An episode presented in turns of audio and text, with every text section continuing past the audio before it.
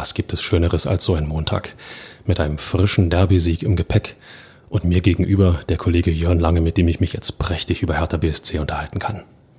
Wie, Michael? Ich soll jetzt in einem Hertha-Podcast als Hertha-Reporter über Hertha BSC sprechen? Also darauf war ich jetzt ehrlich gesagt nicht vorbereitet. Ja. Und wie hast du dir das vorgestellt?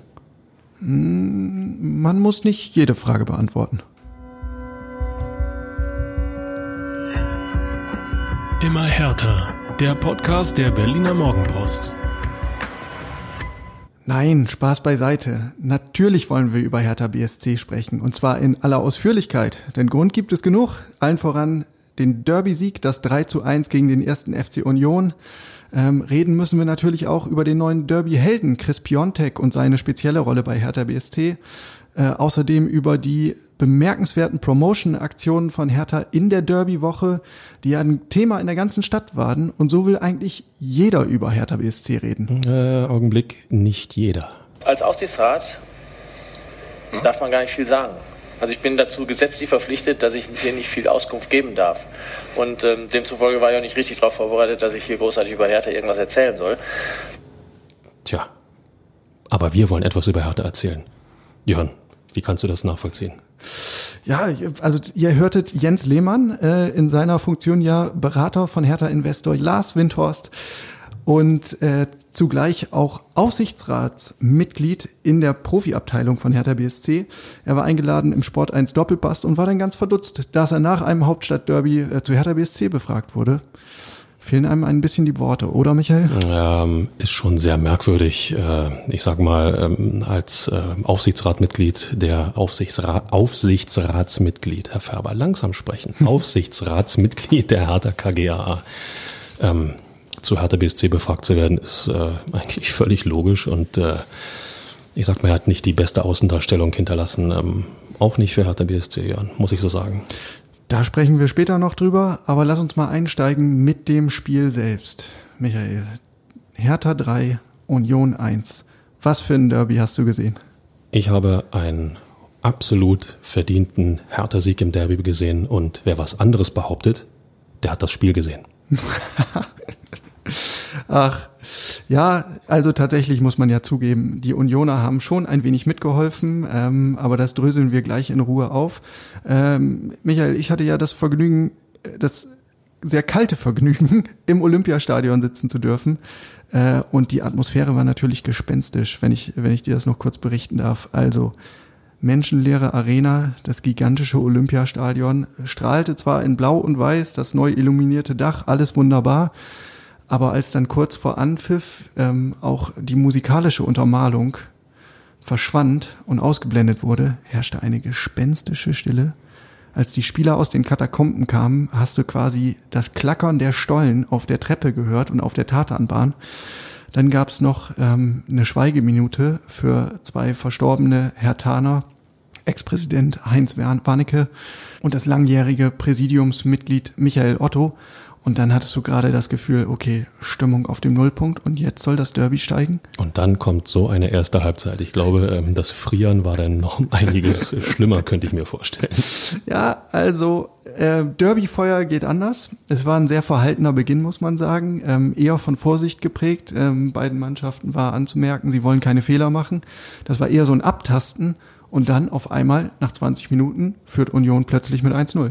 Ja, und äh, schon macht Hertha genau das, was sie nicht machen wollten. Sie machen Fehler, indem sie ähm, Union ein wenig das Spiel überlassen, ein wenig den Platz überlassen, indem sie ähm, ja vor dem 0 zu 1 ähm, nicht konsequent genug verteidigen. Man muss allerdings auch dazu sagen, und ich glaube, das wird äh, auch jeder Fußballfreund im, im Hertha-Kosmos so gesehen haben, dass die Vorarbeit von Markus Ingwarsson schon ziemlich äh, cool war, ähm, abwartend, im entscheidenden Moment den Ball durchgespitzelt und da muss man einfach auch sagen, als Verteidiger, wenn du dann eher mit dem Rücken zum Tor stehst, hast du bei so einem, so einem Steilpass in die berühmte Schnittstelle, ja, äh, da hast du es dann schon relativ schwer. Aber ähm, was mich äh, vor allen Dingen, ehrlich gesagt, ein bisschen schockiert hat, und so muss ich das auch sagen, ist, wie Hertha aufgetreten ist nach dem Platzverweis für Andrich. Ja, da fehlt es so ein bisschen ähm, wirklich an den Ideen, ne? ähm, wie man jetzt diese Überzahl ausnutzen soll. Das Spiel war insgesamt viel zu statisch, es war viel zu wenig Bewegung drin, es gab keine tiefen Läufe von den Offensivkräften, es fehlte auch an Tempo. Ähm, du hast gesehen, äh, die, durch diese, durch die Aufstellung, die ähm, Bruno Labbadia gewählt hat, mit einer Mittelfeldraute ohne echte Flügelspieler, war alles sehr auf die Spielfeldmitte konzentriert und das hat Union ganz locker und problemlos wegverteidigt. Und Arne Friedrich, Herthas Sportdirektor, hat ja in der Halbzeit auch nicht zu Unrecht gesagt, hm, richtig schlechtes Spiel bis jetzt, äh, wenn wir weiter so machen, dann äh, verteidigt Union das noch bis morgen ohne Probleme. Und genau das meine ich. Ähm Zunächst mal abgesehen davon, dass der Platzverweis für Andrich ähm, absolut gerechtfertigt war. Ähm, der Fuß hat in Kopfhöhe nichts zu suchen und dann trifft er auch noch Lukas Toussaint. Also die Überzahl war schon berechtigt. Ähm, nur da muss ich als Mannschaft in irgendeiner Form auch reagieren. Mit einer Raute zu spielen äh, gegen ein Team, äh, das sehr gerne ein massives Mittelfeldzentrum hat wie Union, ähm, halte ich durchaus für eine vernünftige ähm, Variante in dem Moment, wo dann beim Gegner allerdings diese Mitte ein bisschen wegbricht äh, wird ja versucht äh, oder wird meist versucht, von außen ein bisschen mehr in die Mitte reinzustreben, um die Mitte wieder zu verstärken. Und das schafft Platz.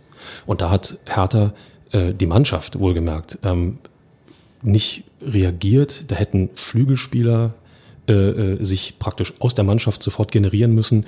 Mir fallen äh, Kunja oder Luke Bacchio beispielsweise ein, ähm, die viel mehr und viel intensiver auf die Flügel hätten ausweichen müssen. Und dann wäre es viel entspannter geworden für Hertha. Ja, da stellt sich natürlich dann die Frage, ähm, hat der Trainer da die falsche Aufstellung, respektive die falsche Taktik gewählt? Oder wurde der Plan einfach nicht richtig äh, ausgeführt?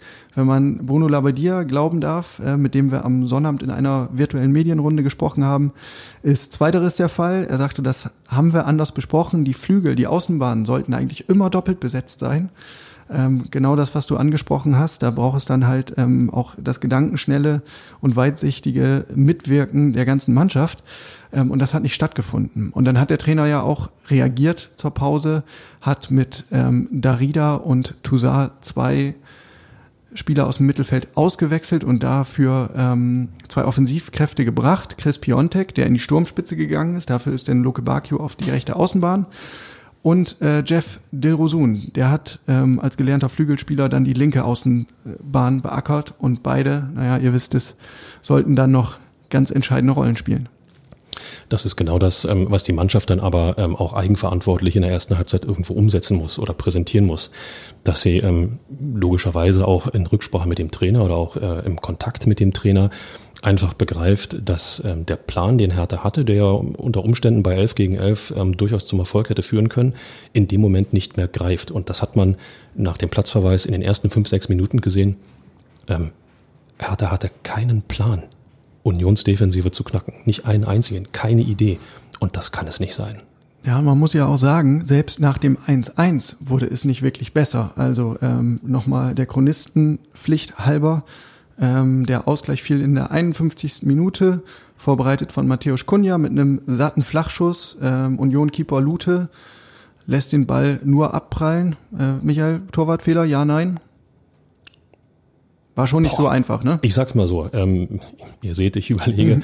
Ähm, ich versuche mal ein bisschen abzumildern. Äh, Lute selbst hat gesagt, er war froh, dass er den Ball überhaupt noch zur Seite hat äh, bringen können. Ja. Andererseits ähm, hätte er ihn durchaus etwas mehr zur Seite bringen sollen aus härter Sicht gut, dass er es nicht gemacht hat, weil Peter Pikarik war da und hat das Ding einfach reingewuchtet und ähm, war dann auch aufgrund der leichten Steigerung gleich nach der Halbzeit durchaus verdient. Ja. Peter Pekarik, wer hätte das gedacht, ne? Jahrelang die, die jahrelang das Gegenteil von Torgefahr und jetzt plötzlich wird der Mann noch zum Goalgetter auf die alten Tage. Ähm, so, und dann hatte man als Hertha-Fan ja vielleicht die Hoffnung, mit diesem Momentum würde die ganze Hertha-Maschinerie so ein bisschen ins Rollen kommen. Aber Pustekuchen. Die Mannschaft tat sich weiter schwer, sich weiter festgelaufen. Es gab unzählige Unsauberheiten im Passspiel. Also diese ganze Ballsicherheit ähm, ging dem Team eigentlich ab. Nach wie vor fehlte es an Mut, an Ideen ähm, vor allen Dingen auch an Rhythmuswechseln, das alles blieb auf der Strecke.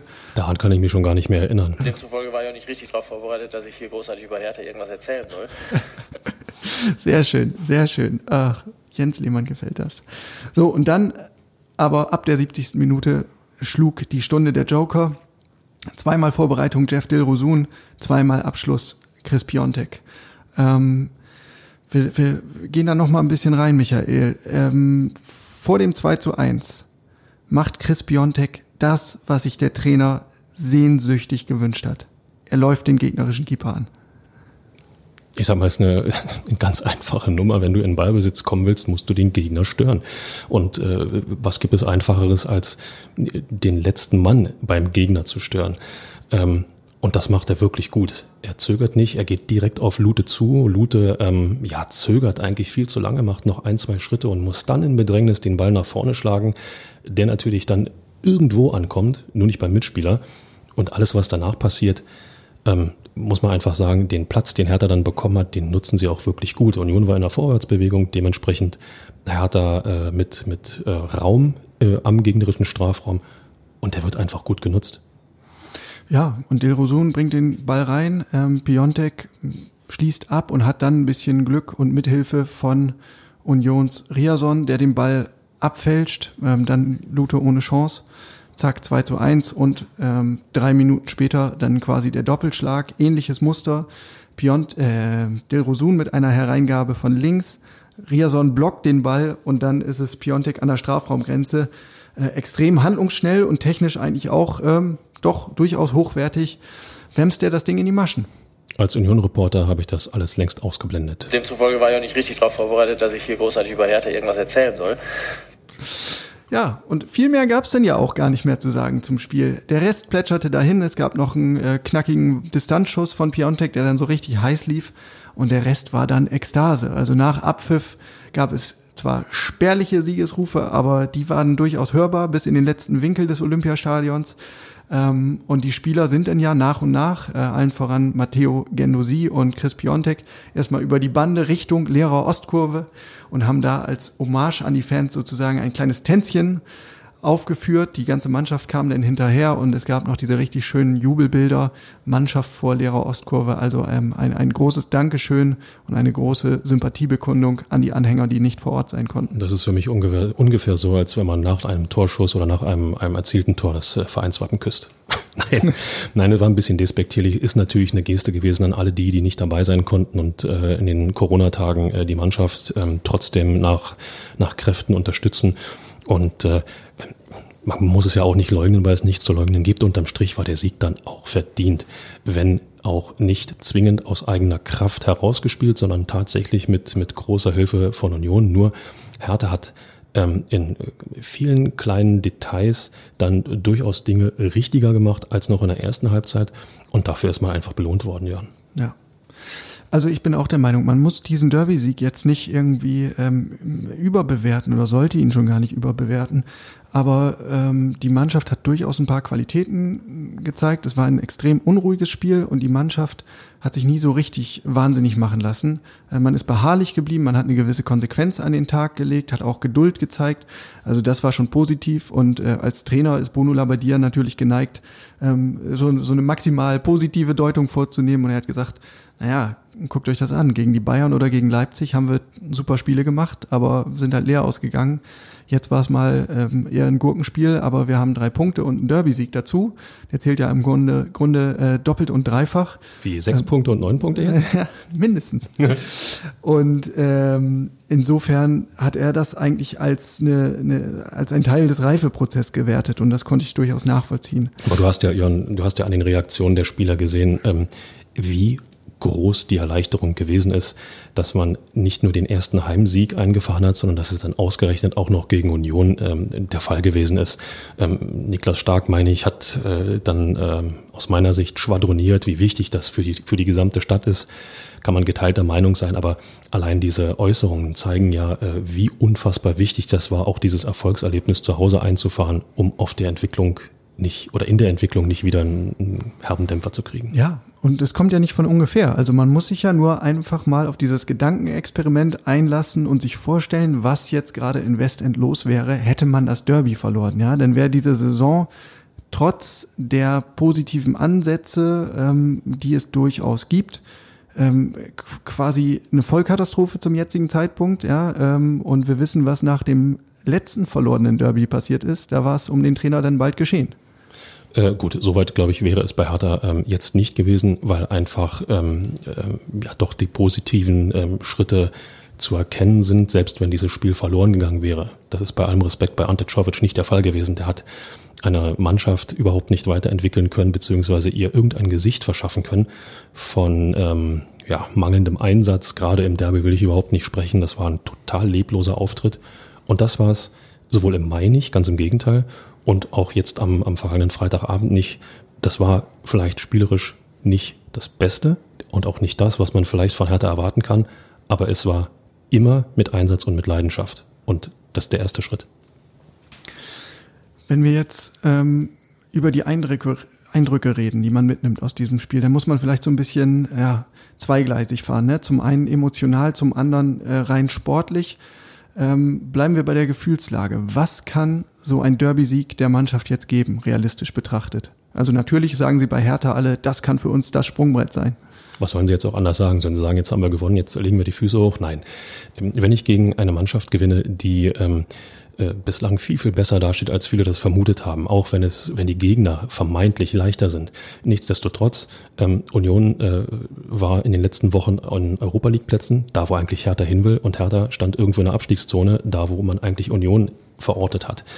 Ähm, wenn man es dann in einem solchen Spiel nicht schafft, zu zeigen, dass man eigentlich viel, viel besser ist, als der Tabellenplatz aussagt, dann gibt das, kann das einen Knacks geben.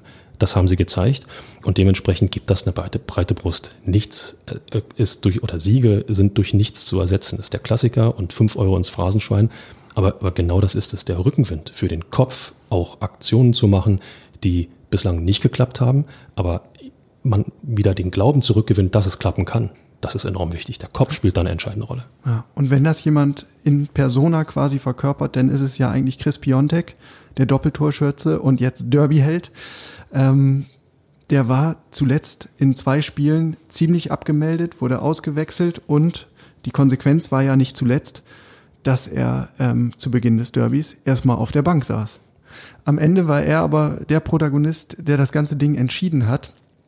Ähm, und jetzt ist natürlich die große Frage, was bedeutet das äh, für, für ihn und für die Mannschaft? Und ganz bemerkenswert fand ich in diesem Zusammenhang, ähm, die Reaktionen von Trainer und Manager, die sich nämlich schon deutlich unterscheiden. Also Bruno Labbadia, selbst ja ähm, ehemaliger Stürmer, hat sich relativ stark zurückgehalten. Er sagt zwar schon tolle Reaktionen von Chris und ich freue mich auch für ihn und ich hoffe, es gibt ihm Auftrieb, aber die große Lobhudelei kommt ihm ähm, auf jeden Fall nicht über die Lippen, sondern er verbindet dieses Lob auch immer mit ausgeprägten Forderungen. Er sagt ganz klar, wir können ihn nicht von den mannschaftsdienlichen Aufgaben entbinden.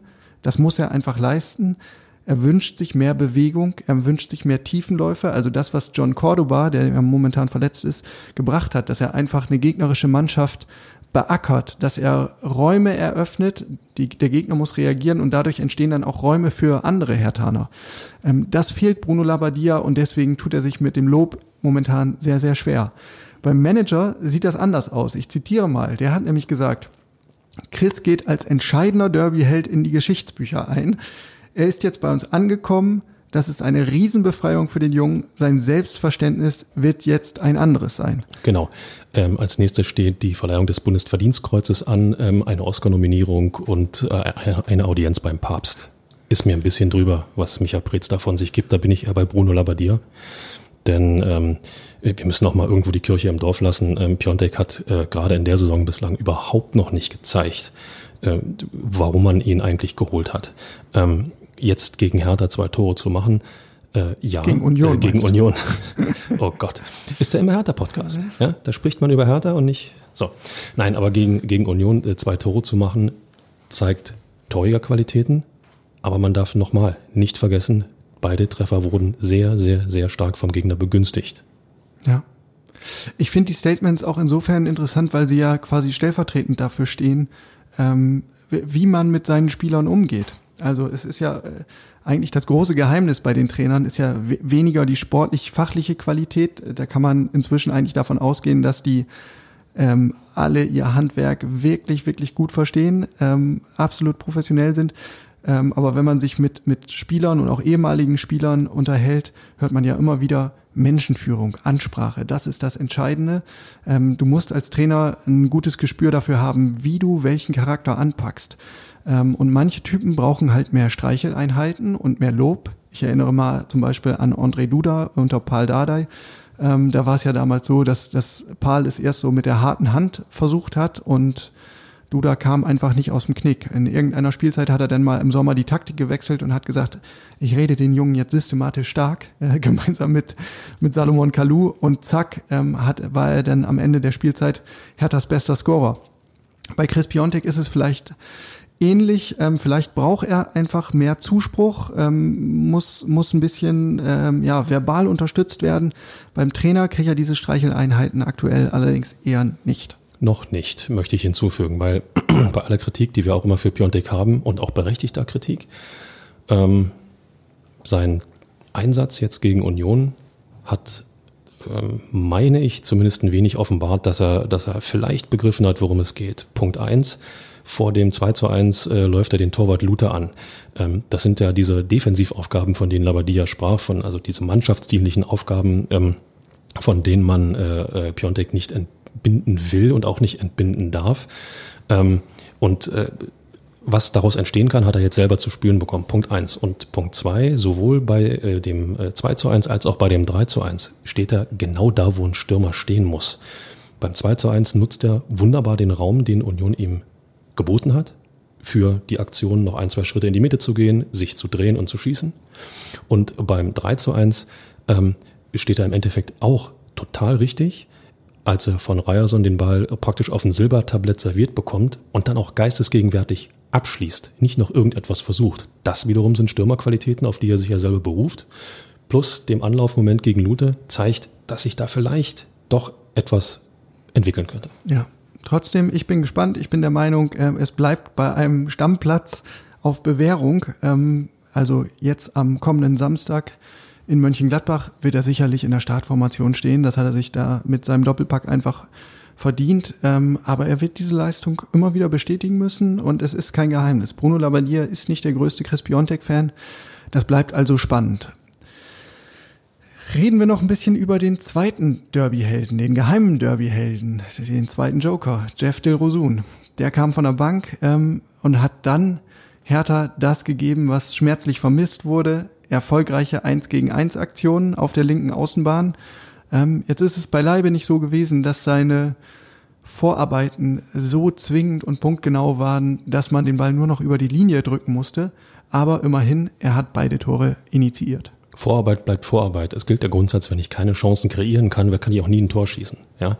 Und ähm, äh, Dilrosun hat äh, Hertha genau das Element gegeben, was äh, nach dem Platzverweis bis zur Pause total gefehlt hat. Erstens Tempo und zweitens über Außen.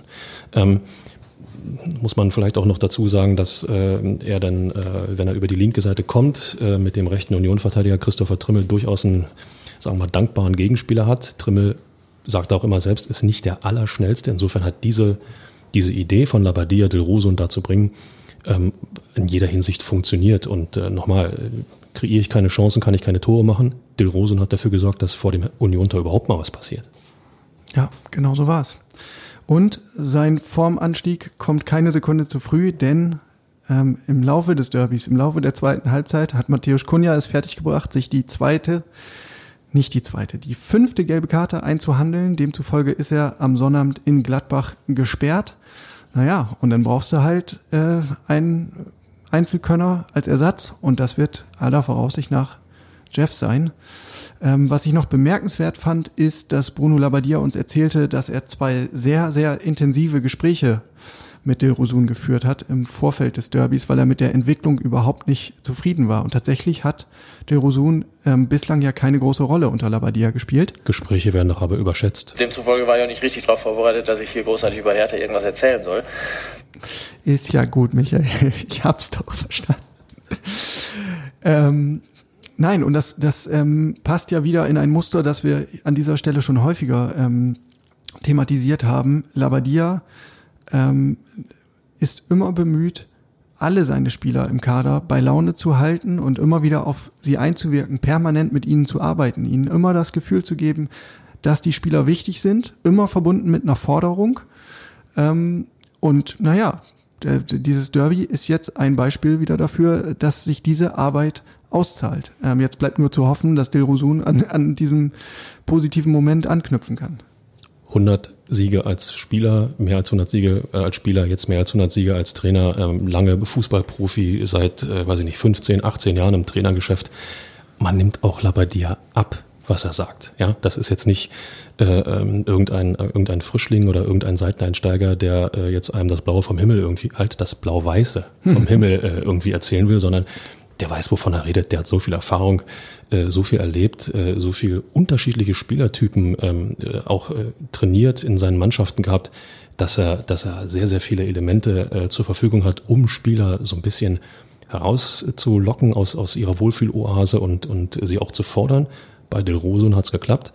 Bei Piontek, das nehmen wir jetzt mal so mit, sieht so aus, als ob es auch klappen könnte. Ja. Damit gibt's also neue Optionen, ähm, auch einen neuen Konkurrenzkampf. Ähm, kann nur gut sein, kann nur gut sein. Fünf Euro ins Phrasenschwein. Genau. Und was für die Offensive gilt, gilt auch für die Defensive, denn da hat Jordan Torunariga sein Comeback gefeiert. Ähm, zehn Wochen war er ausgefallen wegen einer Verletzung, auch wegen einer vorübergehenden Quarantäne. So, und jetzt zum Derby war er wieder da, ein bisschen ähm, überraschend früh. Das lag daran, dass Oma Alderete, der sich ja in der Zwischenzeit quasi zur Stammkraft gemausert hatte, ähm, angeschlagen fehlte. So. Für Torunariga war es ein relativ schwieriges Spiel, eins, um wieder ähm, zurückzukommen. Und ähm, wenn man davon ausgeht, dass Alderete im Zuge dieser Woche sich wieder zurückmeldet, ähm, verspricht das ja einen, einen spannenden Konkurrenzkampf eigentlich in der Innenverteidigung. Durchaus, ähm, wobei Toro Nariga natürlich als Derby-Sieger und Stadtmeister jetzt in die, in die Vorbereitungswoche geht. Ähm, in die Geschichtsbücher, um es mit, in, in, in, die mit Michael Preetz zu sagen. Genau, samt Papstaudienz und Oscar-Nominierung. Nein, aber das ist natürlich etwas, was, was auch ihm Rückenwind geben wird. Ja? Und ähm, Toro Nariga zurück, äh, zusammen in der Innenverteidigung mit, mit äh, Dedrick Boyata. Ähm, ich sag's mal so, das gibt durchaus Hoffnung, dass auch da hinten im Abwehrzentrum wieder ein bisschen mehr Stabilität ähm, Einzug halten könnte. Boyata ja in den letzten Wochen auch nicht immer der fehlerfreiste, aber die beiden haben irgendwo immer miteinander funktioniert. Und ähm, warum soll das jetzt nicht in den nächsten Wochen auch so sein? Ja, ich muss allerdings auch sagen, mir hat das Duo Boyata Alderete ähm, phasenweise auch sehr gut gefallen. Ist mir schon klar, dass du jetzt wieder gegenredest. Natürlich. Wir wollen hier ja keinen reinen Jordan Torunariga Fanclub aufmachen. Nein, ähm, das wobei, wobei der Junge das durchaus verdient hätte wenn ich äh, sehe, dass er wieder rassistisch beleidigt wurde hier in den sozialen Netzwerken. Ey Leute, wie dumm kann man sein? Hört auf mit diesem Scheiß. Ernsthaft. Ja, aber man muss sagen, er hat in diesem Fall sehr cool und trocken reagiert und ähm, das fand ich sehr gelungen und äh, dazu kann man eigentlich nur gratulieren. Ähm, Michael, wenn wir jetzt über den Derby-Effekt sprechen, Selbstvertrauen, Selbstsicherheit haben wir schon angerissen, dann kommt natürlich die Fanseele dazu. Das war jetzt äh, wirklich balsam, oder?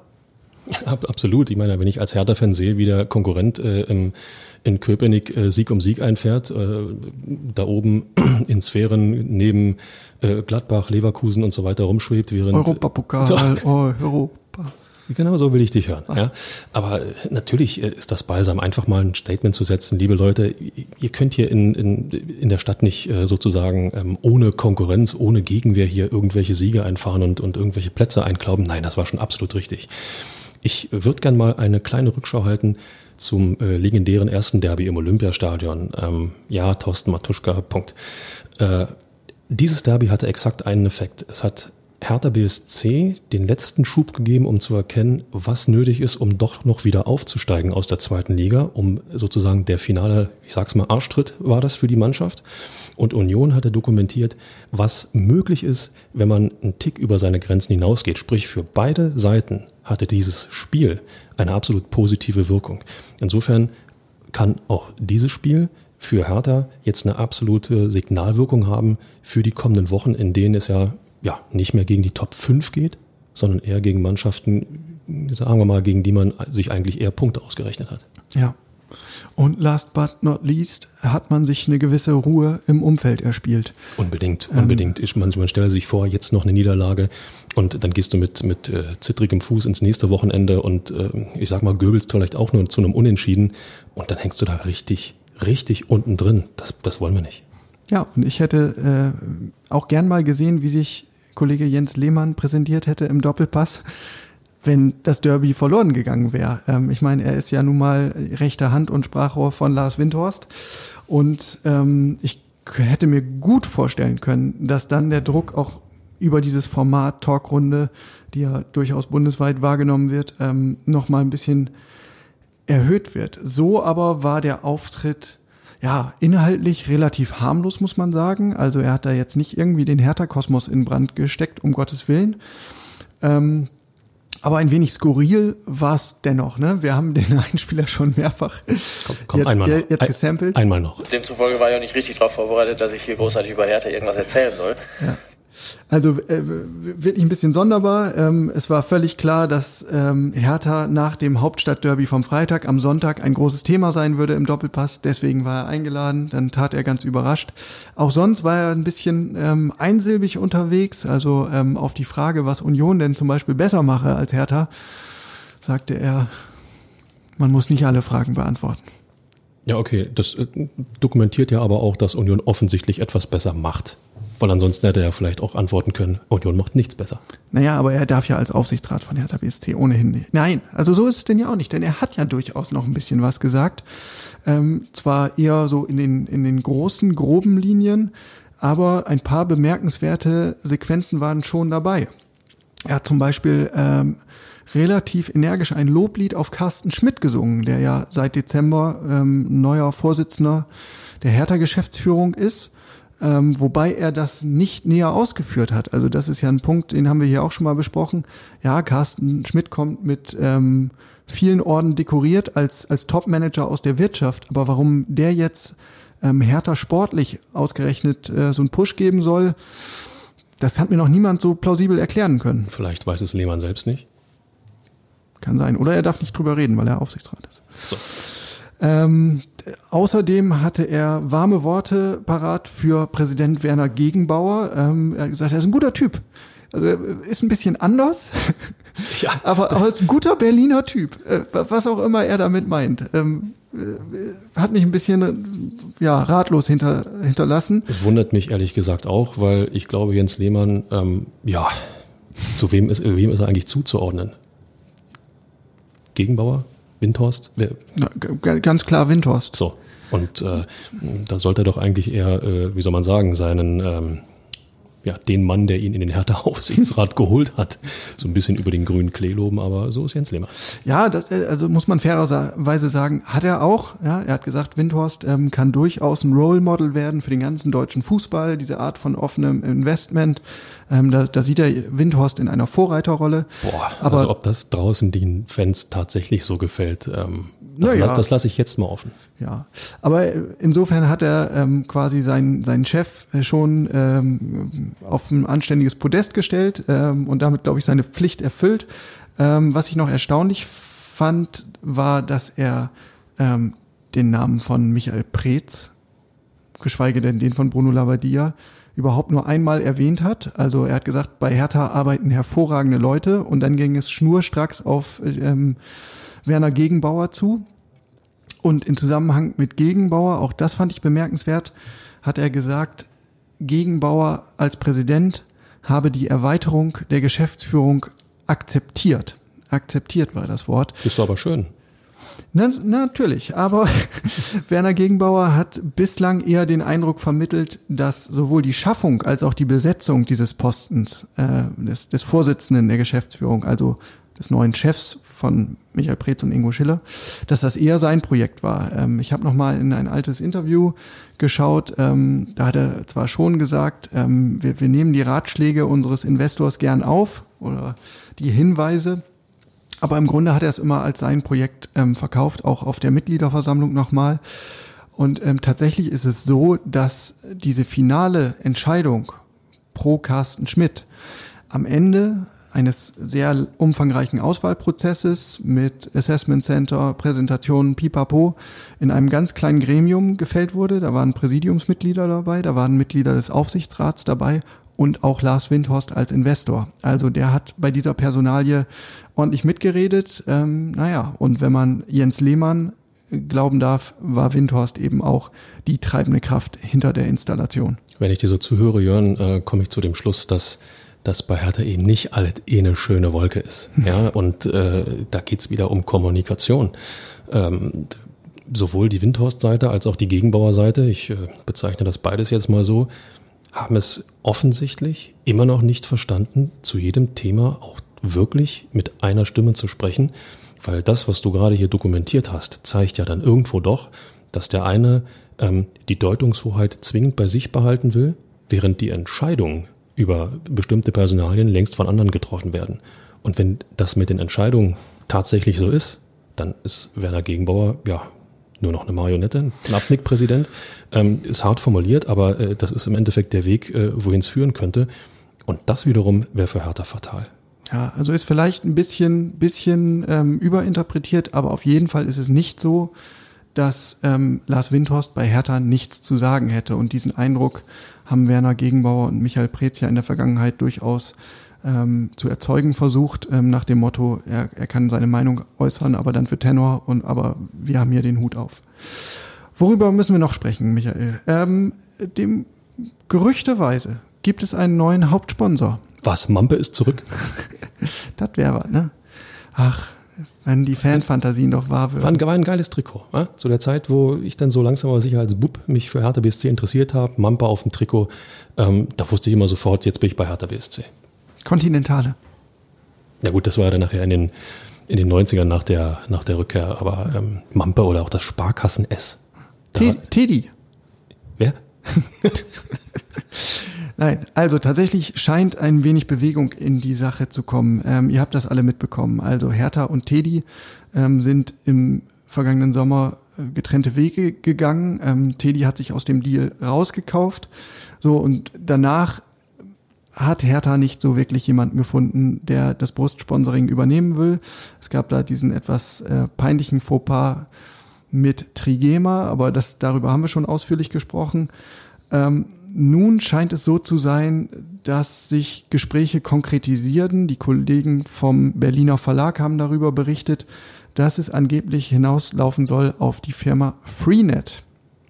Äh, die gibt es noch? Die, die gibt es noch. Die sind tatsächlich, also für mich auch eher so ein, so ein Begriff wie, ähm, weiß ich nicht. Arcor, ehemaliger Hertha-Sponsor. Ja, also so aus, aus ähm, den Anfangstagen des Internets gefühlt, aber ich habe nochmal geguckt, also seriöses Unternehmen, die verdienen schon noch ganz ordentlich Geld im Milliardenbereich.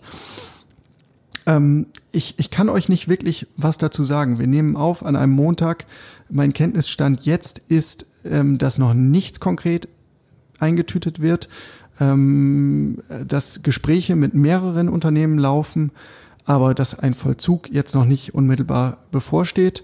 Ähm, dementsprechend sind, sind alle Zusatzinformationen, auch Laufzeit, ähm, die Summe, um die es geht, das ist alles noch völlig, völlig unklar. Sag mir doch nochmal, was Freenet äh, umsetzt so äh, im Jahr momentan. Hast du da mal eine Zahl? Ich meine, es sind 2, irgendwas Milliarden Euro. Du, da kann man doch eine für Hertha abzweigen. Oh, why not? Lars Windhorst gefällt das. Trotzdem finde ich, können wir schon noch mal einen Blick darauf werfen, ähm, wie Hertha jetzt eigentlich mit der blanken Brust umgegangen ist.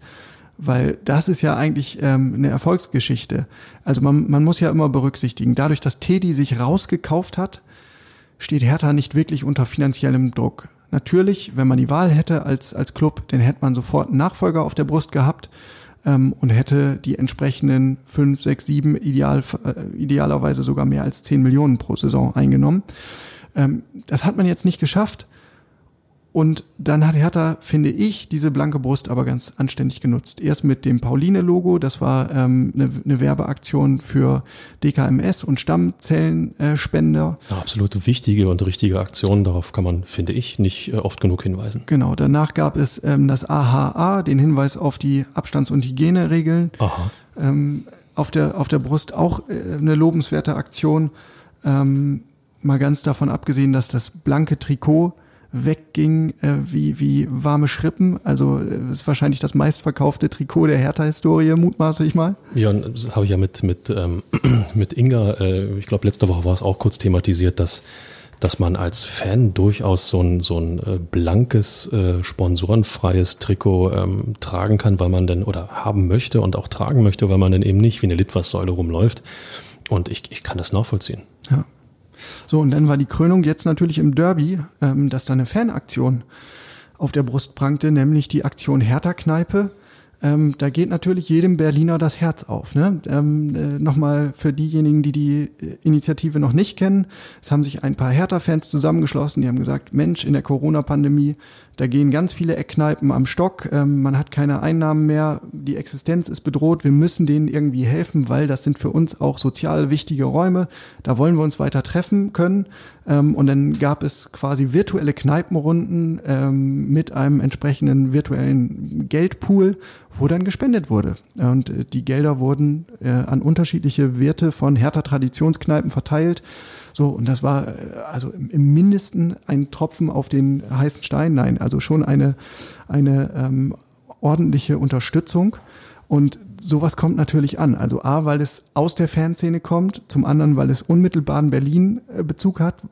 Die Eckkneipe an und für sich ist ja Berliner Kulturgut. Und das war ähm, anders als viele Aktionen in der Vergangenheit ein echter Volltreffer. Also alles, was in Richtung, wir wollen moderner, wir wollen hipper, wir wollen mehr Start-up sein das hat ja so einen Sturm der Empörung eigentlich ausgelöst und wenig Begeisterung. Und das Gegenteil ist jetzt der Fall. Hertha gibt sich als Berliner Club, ähm, steht zu seinen Traditionen, zu den Farben, zu der Fahne, all das. Ähm, und das kommt gerade extrem gut an. Ich könnte jetzt natürlich Peter Alexanders die kleine Kneipe anstimmen, aber das will nun wirklich keiner hören. Ähm, was ich an der Aktion grundsätzlich gut fand, äh, war, dass man auch äh, ja, den Schulterschluss mit den Fans noch einmal wieder versucht hat zu schließen. Ähm, das ist schon Fanbindung, äh, gar kein Zweifel. Und ähm, es ist im Endeffekt auch ein kleines Dankeschön gewesen, ähm, auch zu dokumentieren, trotz Corona-Zeiten, auch wenn man sich nicht sieht, auch wenn ihr uns nicht unterstützen könnt, auch wenn wir nicht für euch spielen können, wir wissen, dass ihr da seid. Und ähm, wir sind dankbar, dass ihr nach wie vor da seid. Und äh, insofern ist das schon ähm, ja, eine ziemlich ähm, ja, coole Nummer gewesen, muss ich sagen. Ja.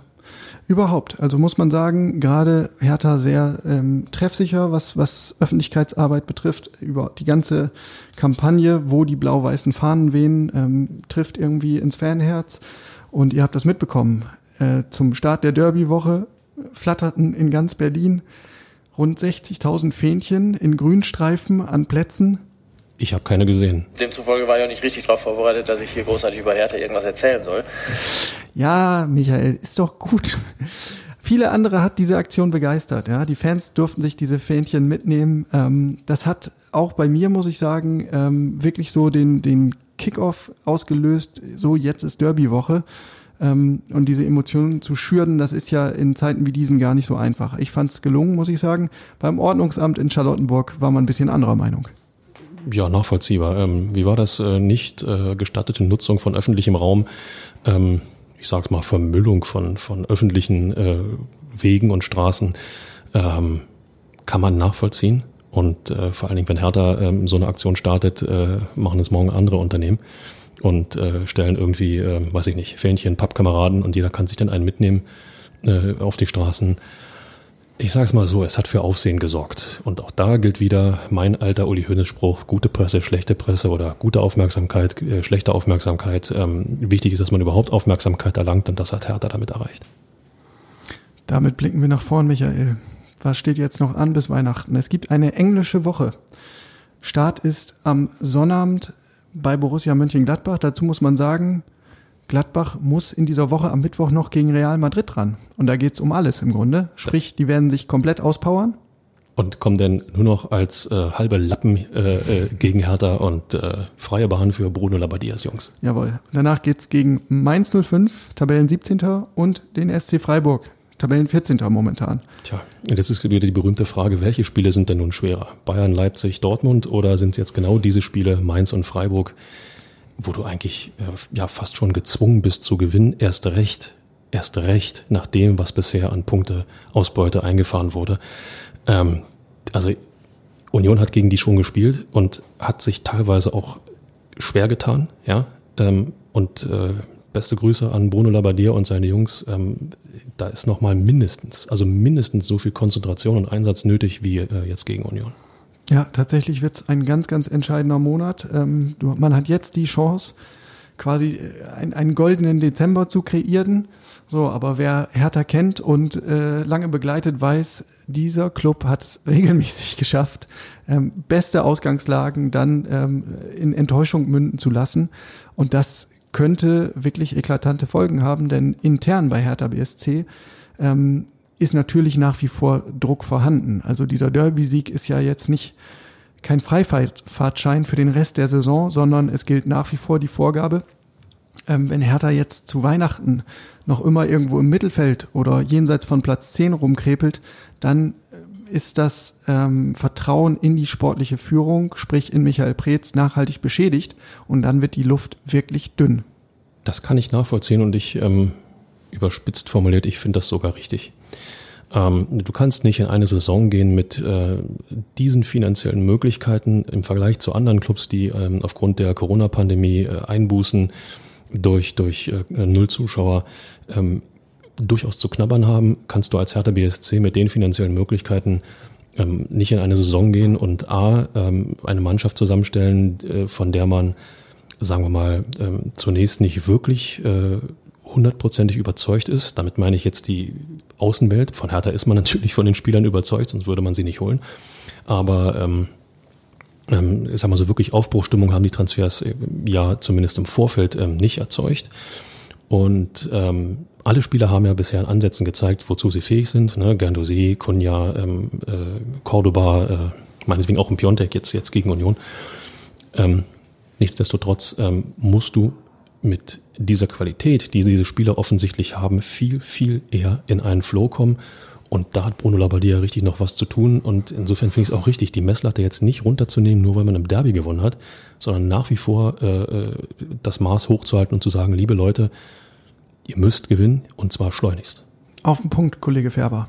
Damit haben wir die eine Halbzeit dicke voll mit Nachspielzeit im Grunde. Wobei, die kommt ja jetzt erst. Insofern, wir verabschieden uns, wünschen euch eine erfolgreiche, glückliche und vor allen Dingen gesunde Woche.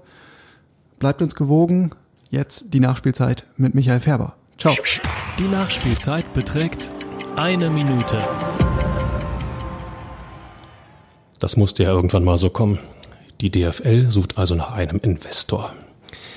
Gibt's dann also doch demnächst die Hackle-Feucht-Bundesliga? Ja, der Slogan steht auch schon. Einfach abwischen und weitermachen. Oder wird es doch die Felddienst-Bundesliga, weil Spiele ohne Fans im Stadion ohnehin nur mit Druckbetankung zu ertragen sind? Schöne Grüße übrigens an Schalke 04. Fortschrittliche Unternehmen wie Tesla oder boomende Konzerne wie Amazon sollen es ja wohl nicht werden. Und im Grunde geht es ja in Wirklichkeit auch nur um eine noch zu gründende Tochtergesellschaft, mit der die DFL eventuelle Erlösrückgänge in der Auslandsvermarktung auffangen will. Ja, aber was für Hertha gut ist, kann für die Liga ja nicht schlecht sein. Also warum nicht eine landesweite Aktion? Mit Fähnchen zum Beispiel. Das schafft auch Identifikation bei den Fans mit dem Produkt, in dem ihre Clubs unterwegs sind. Freude pur also bei Groß und Klein. Ihr glaubt nicht daran? Na, dann fragt doch einfach mal beim Ordnungsamt nach.